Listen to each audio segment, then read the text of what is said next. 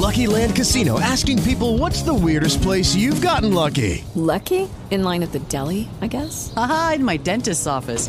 More than once, actually. Do I have to say? Yes, you do. In the car before my kids' PTA meeting. Really? Yes. Excuse me, what's the weirdest place you've gotten lucky? I never win and tell. Well, there you have it. You can get lucky anywhere playing at LuckyLandSlots.com. Play for free right now. Are you feeling lucky? No purchase necessary. Void where prohibited by law. 18 plus. Terms and conditions apply. See website for details. It is Ryan here, and I have a question for you. What do you do when you win? Like, are you a fist pumper? A woohooer, a hand clapper, a high fiver. I kind of like the high five, but if you want to hone in on those winning moves, check out Chumba Casino. At ChumbaCasino.com, choose from hundreds of social casino style games for your chance to redeem serious cash prizes. There are new game releases weekly, plus free daily bonuses. So don't wait. Start having the most fun ever at ChumbaCasino.com. No purchase necessary. BGW. Void were prohibited by law. See terms and conditions. 18 plus. Caracol Podcast y Amazon Prime Video presentan Maradona, Sueño Bendito, con Steven Arce. Bienvenidos a Maradona Sueño Bendito, inspirados en la serie de Amazon Prime Video Maradona Sueño Bendito.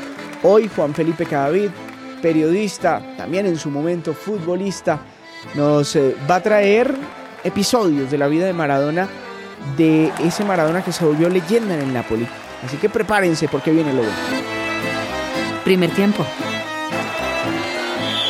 Hoy nos acompaña un periodista, exfutbolista también, que ha estado en medio de mundiales, de Copas América, de todos los grandes eventos eh, del mundo. Bueno, Juan Felipe Cadavid hoy nos va a acompañar para transitar por este sueño bendito de Diego Armando de Maradona. ¿Cómo le va, Juan? Bienvenido. ¿Y qué se le viene a la cabeza cuando piensa en el 10 o en un 10 de la selección argentina? Bueno, Steven, un abrazo y gracias, ¿no? Pues es que nombrarlo a uno que jugó al fútbol al lado de Diego Armando Maradona sí es como un sacrilegio, pero, pero bueno.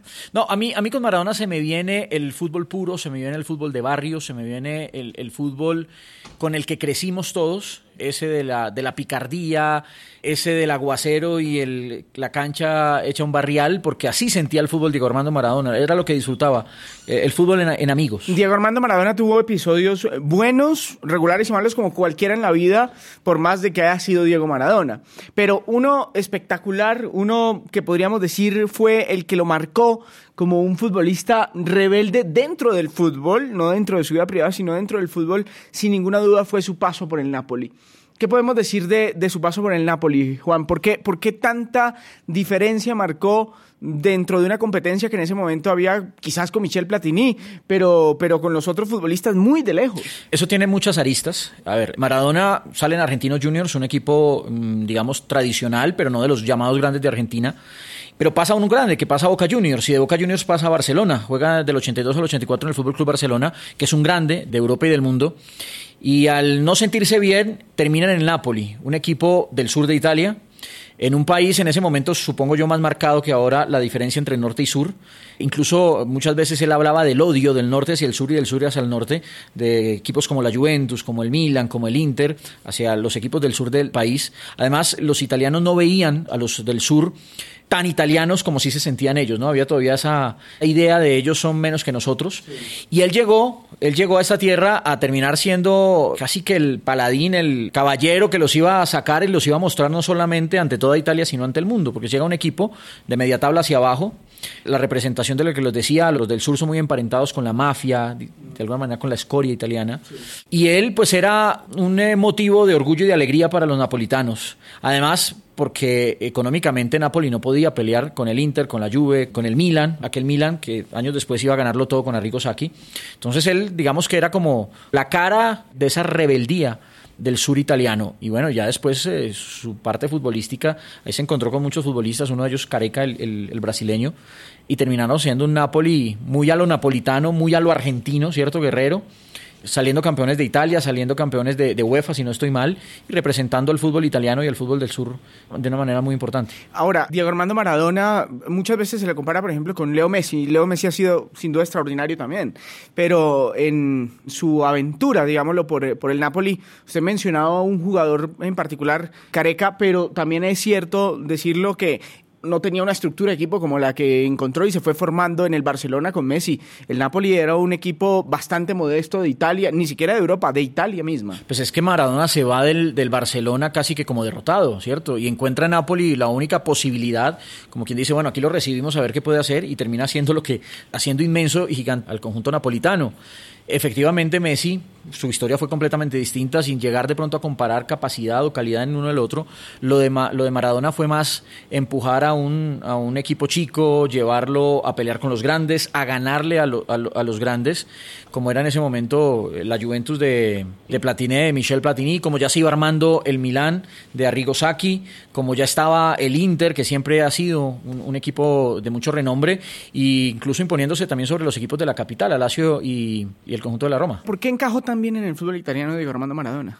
Porque en España no le fue igual, en Barcelona no fue igual que en Napoli. Yo no sé si él encajó bien en el fútbol italiano o encajó bien en el Napoli. Yo creo que fue más el entorno napolitano, que es muy argentino, que es muy bohemio, que es muy, muy del sur, muy distinto a los demás. Ellos entre argentinos e italianos se llaman los tanos, ¿no? Los argentinos le dicen los tanos, pero estos del sur eran completamente diferentes y Maradona allí encontró, me parece, todo listo, todo preparado para terminar siendo eso, el líder de una rebeldía. Acuérdese que la Argentina campeona del 86 también es una Argentina que llega al Mundial como una selección derrotada. La misma prensa argentina decía que con Bilardo y con Maradona no iba a pasar absolutamente nada. Y fueron escalando, fueron escalando, fueron escalando y terminaron ganando. Maradona casi que su historia de vida ha sido esa. Llegar a salvar y salir como redentor. ¿Qué pasó con el Barcelona? ¿Qué pasó antes de esa llegada al Napoli? Porque esa fue su cúspide, pero antes vivió momentos muy difíciles en el Barcelona. ¿Por qué un jugador que era el mejor del mundo en ese momento tuvo tantas dificultades allí, además de lesiones? ¿no? Eh, Él dice que se encontró con el entrenador, no recuerdo bien el nombre. Maradona fue genio, pero no solamente con la pelota, fue genio con todo. Si uno se pone a ver, Maradona cada frase que decía terminaba siendo genial.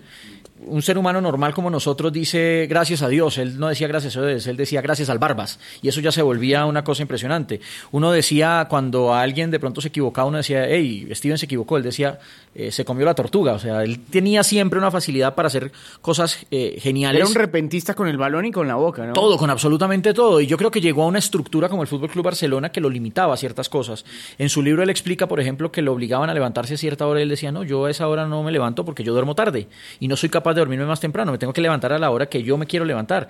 E incluso con Schuster, el alemán, los dos de alguna manera entraron en esa rebeldía y ninguno de los dos funcionó en el Fútbol Club Barcelona. Yo creo que él no era un hombre que encajara fácil dentro de un sistema y el Barcelona era un sistema muy estricto, llegó a Nápoles donde todo era caos, todo era desorden y pues todo giraba alrededor de él. Sin embargo, Diego en Barcelona dejó algunos partidos donde uno dice la calidad estaba ahí, ¿no? Estaba intacta. No, Ma- Maradona para mí, con la pelota en los pies, no tiene igual. Eh, aparece Messi, está Pelé de antes, Ronaldinho, bueno, hay tantos cracks, pero yo creo que Maradona era potrero, es que Maradona era repentista, Maradona tenía una cosa diferente.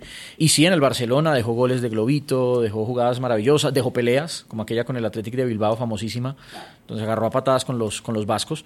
Pero mm, lo que pasa es que ya el Napoli fue el boom de Diego Armando Maradona con clubes. De hecho, lo puso en el, el radar, ¿no? No hubo otro momento. Bueno, en los últimos años el Napoli ha sido protagonista, no tanto como en aquella época, pero antes de Maradona, Napoli no. Lo de Maradona es tan grande con el Napoli que en el Mundial de Italia 90, cuando van a jugar la semifinal, los genios es como si Dios les escribiera el libreto perfecto. Entonces la semifinal de Italia 90 la juega en el San Paolo, en el Estadio Napoli. Y él esperaba que los napolitanos, a los cuales él había representado, a los cuales él había defendido ante la Italia del norte, la Italia que siempre los vio mal, que siempre los atacó, que siempre los, los, trató como basura, él esperaba que los napolitanos en ese partido estuvieran a su favor estuvieran a favor de Maradona. O sea, a tal punto llegó el fervor que él creyó que los napolitanos iban a olvidar su patria y le iban a hacer fuerza a la selección argentina. Y después es la famosa imagen de él en el himno, eh, diciéndoles hijos de tantas, porque silbaron el himno argentino. Nápoles parecía un país Aparte, comandado por Diego Maradona. Era, era su presidente honorífico, Diego Armando Maradona. ¿Qué, qué clase de jugador era? Porque jugaba con la 10, pero un jugador que no tenía problema, lo veía uno en el Mundial del 86 incluso, bajando y quitando balón. O sea, era tanta el hambre que tenía que hacía de todo. Entonces creaba, en el medio era el dueño del medio campo, pero también aparecía y hacía goles. ¿Qué clase de jugador es ese? Porque no es fácil decir que simplemente era un 10.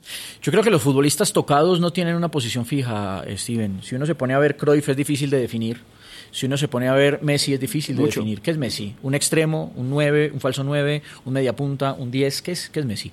Maradona era exactamente lo mismo. Maradona era un hombre que inventaba, que creaba, que generaba, que tenía la capacidad de asistir a sus compañeros, pero también tenía la capacidad de terminar las jugadas, de definirlas cuando sus compañeros se las hacían y no y si no armarlas solito, como el gol que le hizo a la selección de, Inglaterra. Para mí parece, a mí me parece que es un futbolista absolutamente difícil de, de definir en una sola posición.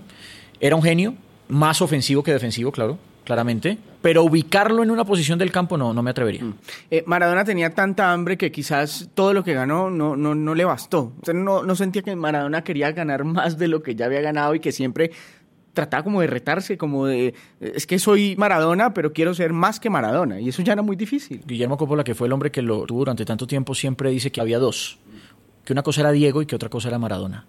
Y que al final Diego terminó perdiendo con Maradona. Precisamente por lo que usted explica, porque para Maradona no había fin. No había límite. Era insaciable Maradona. Y quería más, y quería más, y se retaba, y se retaba, y si alguien venía y le decía algo, para él eso ya era un reto, y seguía adelante, y terminó ese Maradona consumiéndose a Diego. Es lo que explica Coppola, sí, era un tipo que no tenía final, que no tenía un punto en el que aquí quiero parar, sino era para adelante y creía que, que podía tragarse el mundo entero. Después de, de este pequeño respiro vamos a hablar del fanatismo por Diego Maradona. Porque creo que el, mara- el fanatismo por Diego Maradona no se puede calcular de ninguna manera. Tiene iglesia. ¿Usted hace parte de la iglesia Maradona? Ah, No, no, no, no, no, no. Vamos a ver si después de esto logramos que entre a, a la iglesia maradoniana. Maradona, sueño bendito.